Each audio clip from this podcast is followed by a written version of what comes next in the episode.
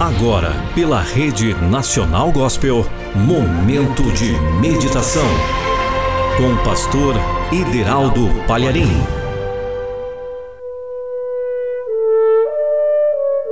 Eu quero ler para você, aqui no livro de Atos dos Apóstolos, no capítulo de número 11, verso 26.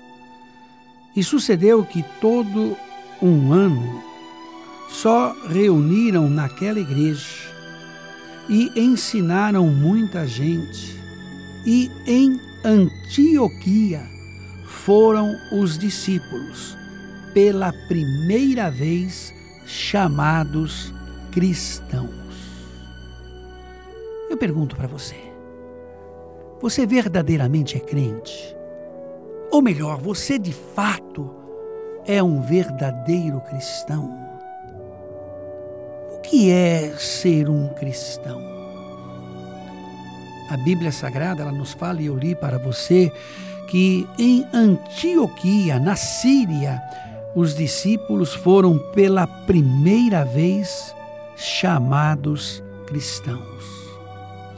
Talvez para a época tenha sido até um tratamento pejorativo, mas o nome, e graças a Deus, se tornou usual.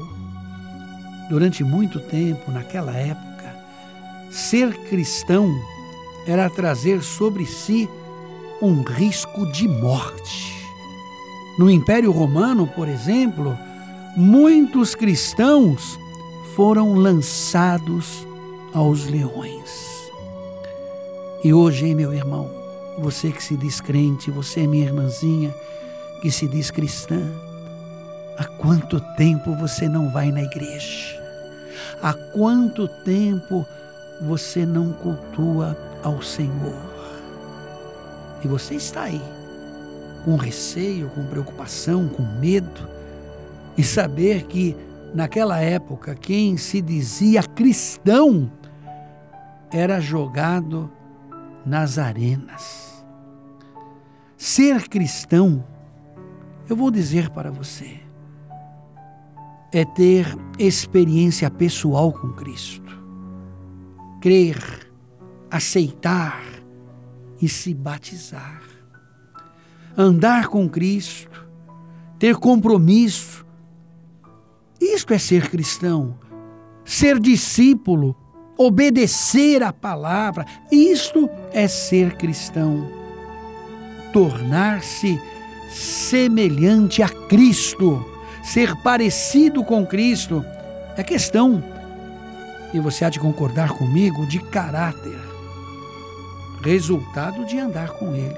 Agora, quem diz que anda com o Senhor, mas é ladrão, rouba, este nunca que na verdade andou com Cristo, porque pelo que eu sei, Cristo não é ladrão.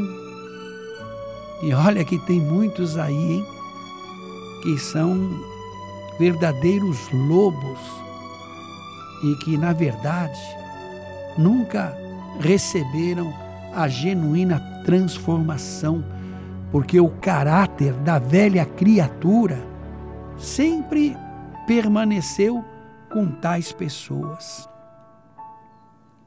O verdadeiro cristão, este subirá com Cristo quando ele vier e viverá com ele por toda a eternidade.